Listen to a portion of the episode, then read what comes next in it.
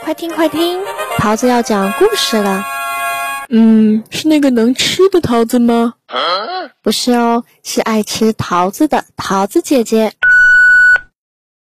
小熊旺旺，小熊旺旺要请客，大清早就起了床，忙乎乎的出了门，边走边唱：皮儿提在手，商店去打油。哎呦呦，快点走，快点走！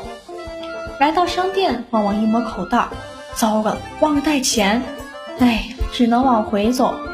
回到家中，他匆匆忙忙地从方桌的抽屉里取了钱，然后向商店跑去。跑呀跑，快快跑！这次保险错不了。来到商店，旺旺地上的钱。老板说：“你买啥？打油啊？油瓶呢？我……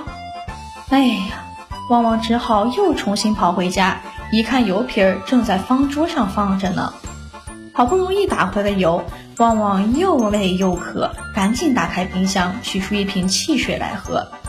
开始炒菜了，旺旺找到火柴，点燃了煤气，快活地唱着：“点着火，放好锅，轻松地唱支小山歌。”哎，油瓶哪去了？忘在商店里了？不对，这时锅已经冒烟了。旺旺只好关掉煤气，到处乱翻，换橱、抽屉。最后总算找到了，在哪里呀？原来在喝汽水的时候把油瓶儿放进冰箱里了。油瓶总算找到了，开始干活吧。哎，火柴又没了，旺旺又气又急，气死我，急死我！找到油瓶儿又没了火，火柴在冰箱里没有，在碗橱里没有，在口袋里没有，你猜在哪里？